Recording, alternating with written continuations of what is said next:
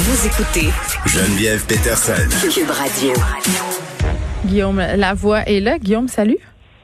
Bonjour Geneviève. Bon, on s'en parlait là, de l'éventuel euh, et possible retour, euh, retrait, pardon, des Américains de l'Afghanistan. On se disait, ça fait déjà 20 ans euh, de la présence des troupes euh, américaines en Afghanistan. Là, euh, Biden confirme que ça va commencer incessamment. Là. Oui, et là, c'est confirmé, début du retrait final, Mm. supposément, commencerait le 1er mai. Euh, Trump avait dit on part le 1er mai. Puis là-dessus, juste sur, au-delà de l'enjeu lui-même, Biden qui dit c'est pas ça que j'aurais fait, mais quand M. Trump a parlé à la communauté internationale, c'est la parole des États-Unis. Alors moi, il faut que je compose avec ça, je veux respecter ça. Alors en gros, Trump avait dit on va être parti le premier. Biden dit nous, on va commencer à partir le premier. Mais après tout ça, l'argument général de Biden était un peu presque triste en disant ça marche pas, ça coûte super cher, il y a des blessés et des morts. Puis je suis pas sûr que si on continuait ça un autre 20 ans, on va être tellement plus loin que où on est maintenant. Alors, euh, c'est pas exactement, on, on viendra pas avec des défilés et des trompettes là. Non, c'est pas, comme une on, si on avait résolu un problème là-bas. Là. Non, mais là là-dessus, résoudre euh, les problèmes en Afghanistan, euh, ceux qui veulent s'intéresser à ça, c'est pas loin d'une job à vie. Bon. Donc, ça commence euh, le 1er mai. Et là, euh, par rapport euh, à ces fameux 100 jours de la présidence américaine, ça aussi, on en a parlé de cette grande tradition. Il va faire un discours, Joe Biden. Oui, la veille de ces 100 jours, bon là, il est chanceux parce que il va pouvoir faire ça devant le Congrès réuni. Et fait cocasse, ou ce qu'il faut savoir, c'est une vieille tradition monarchique. On a la même chez nous, hein. Que ce soit la reine ou ses représentants là, dans le trouble ou pas dans le trouble. Le monarque n'a pas le droit de mettre un orteil dans la Chambre des communes, euh, n'a pas le droit d'aller au Parlement, à moins d'y être invité. Et donc, euh, Joe Biden doit être invité. C'est Mme Pelosi, qui est la speaker de la Chambre des représentants, qui Mhm. invite Biden. Alors, le 28, il va aller faire un grand discours, qu'on n'appelle pas discours sur l'État de l'Union, mais qui est exactement la même chose. Alors, euh, c'est ce que ça. C'est comme un peu le, le- le- super setup pour dire, ben, depuis 100 jours, je vous avais promis X, j'ai livré pas mal ça. Ça devrait être intéressant pour euh, M. Biden. là.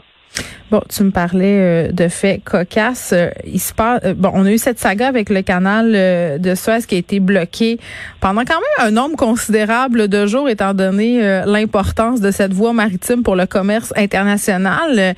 Là, on a l'Égypte qui saisit un bateau. En fait, le, le bateau qui, s'est- qui s'est mis, vous avez probablement tous vu le même, là, qui était très drôle, Oui. en disant pas game de faire un, un U-turn ici. Oui, oui, tiens ma bière. Mais là, le, le fameux bateau, euh, l'Égypte dit pendant que toi, tu bloquais le chemin, il y a plein de bateaux qui sont pas passés. Puis l'Égypte, son pain et son beurre, c'est essentiellement ce qu'on appelle un péage. Pour traverser le canal de Suez, il faut payer. Hmm. Et là, ben, l'Égypte dit, toi, compagnie du bateau, tu me dois presque un milliard de dollars. Les pas. Et pour être sûr, ben, je vais garder le bateau. Alors, en gros, vu que t'es mal, on pourrait le dire comme ça, vu que t'es mal stationné, je saisis ton char. C'est à peu près ça. Je voyais un parallèle intéressant, c'est-à-dire, c'est comment une action individuelle a des coûts collectifs ou des coûts sur la collectivité. Vous savez, quand il y a l'espèce de balle de déménagement, là, avec euh, les niveleuses, les souffleuses, les camions à neige, etc. Et ça, c'est des milliers de dollars de l'heure et des fois qui sont tous arrêtés parce qu'il y a des gens qui n'ont pas déplacé leur voiture, ben, finalement, peut-être que si l'amende est à la hauteur de ce que ça coûte vraiment à la collectivité, ça irait peut-être un peu mieux. Mais là, on voit que, dans le fond, là, quand vous comprenez pourquoi les pilotes de ces bateaux-là ou les capitaines Hmm. gagnent des fortunes, c'est parce qu'il y a énormément d'argent qui est en jeu. là. Ouais, bon, tu me parles d'opération de déneigement là. Euh, moi, avant que l'application de stationnement Montréal voit, euh, ben en fait c'est Info déneigement, une application pour savoir où est-ce que tu as laissé ta voiture. Euh, Puis là, ils, disent ok, euh, telle barre de rue va être déneigée, il faudrait peut-être que tu t'en ailles. Guillaume, sans niaiser, je te jure que c'est vrai là. On me repor- on, remorqué trois fois en une semaine et demie. Euh, J'oubliais, je savais pas où aller, il y avait plus de stationnement. Euh, puis je fais pas la seule. là. je voyais plein de personnes euh, qui cherchaient leur voiture. Puis c'est cher, c'est comme quelque chose comme 350 dollars à chaque fois que tu te fais remorquer, sans compter euh, les bris sur la voiture, parce que les remorqueurs ils font pas nécessairement attention. C'est pas leur job. Eux autres leur job c'est de tasser ton char. Donc euh, voilà, c'était pour la petite anecdote. Ça me dérange pas de te dire que j'étais à une époque irresponsable au niveau du déneigement. C'est vrai que c'est très cher, mais je, je me souviens plus du chiffre exact, Ouais. mais l'heure, là, c'est des milliers Je de dollars les convois de déneigement. Alors, tous les véhicules, c'est malheureux, mais là-dessus, les remorqueurs, euh, ils essaient d'aller le plus vite possible. Mais je me dis, si on était meilleur pour pas se stationner dans nos rues quand ça arrive, puis je sais qu'il y, a des tragédies humaines là-dedans, hmm. moi, c'est la, sirène qui m'énerve le plus. Ah, euh, Guillaume, quand un bébé, moi, là, euh, trois enfants, bébé qui s'endort dans une vieille maison, là, genre que je connais chaque bruit des planches qui craquent, OK? Puis pour sortir de sa chambre, là, je sais exactement où mettre mes pieds pour pas que la maudite planche craque et qu'il se rende compte que je, suis partie mon fils quand soudain la maudite sirène de déneigement, puis là, faut tout que je recommence. Ça, mais quand ils sont plus vieux, par exemple, il y a de l'avantage. Moi, j'ai la porte des enfants qui grince. Puis je la répare pas parce que comme ça, je le sais s'ils sortent de leur chambre en cachette. Oh. ça peut devenir un avantage plus tard. T'as raison. Euh, bon, euh, trêve de plaisanterie. Tu voulais me parler des États-Unis aussi qui euh, mettent en branle un projet de loi sur les réparations aux descendants des esclaves. Oui, et là, c'est un enjeu centenaire aux États-Unis, hyper complexe et risqué, mais je pense qu'il faut en parler, il faut l'expliquer. L'idée, c'est qu'il y a eu de l'esclavage aux États-Unis pendant 250 ans. Ça fait 150 mhm. ans qu'il n'y en a plus proprement parlant. Ça ne veut pas dire que le racisme est mort pour autant.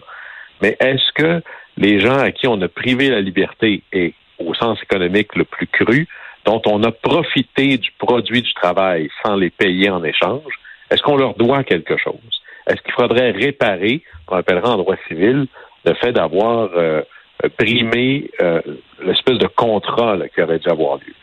Et là, le comité judiciaire, un peu comme la commission parlementaire de la justice de la Chambre des représentants, a voté pour une proposition de projet de loi qui traînait, qui avait été déjà présentée devant le Congrès il y a de ça plus de 30 ans, en disant il faut avoir, euh, il faut réparer, essentiellement, il faut faire un chèque pour les années de l'esclavage. Et là, euh, c'est des compensations en dollars là, qui sont assez grandes. Évidemment, il n'y a plus personne de vivant aujourd'hui qui a été un esclave aux États-Unis.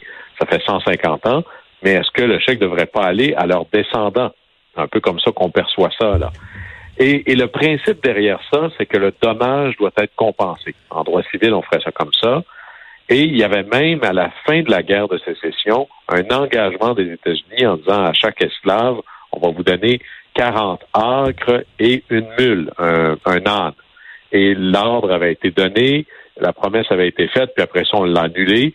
Alors, c'est cette logique-là de dire est-ce que je peux payer, réparer, rembourser un vol qui a été fait, que ce soit un vol de liberté, de temps de travail? Il y a des précédents internationaux là-dessus. Un des très connus, c'est évidemment toute l'action ignoble de l'Allemagne euh, nazie mm-hmm. face à la population juive.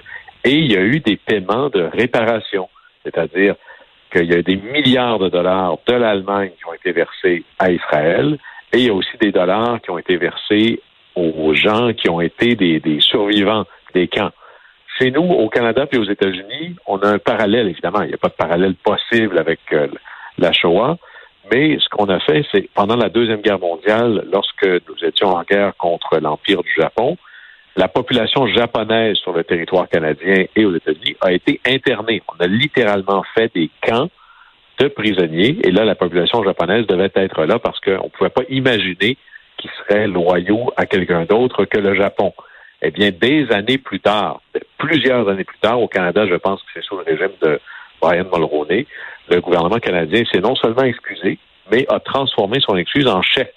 On a fait une réparation.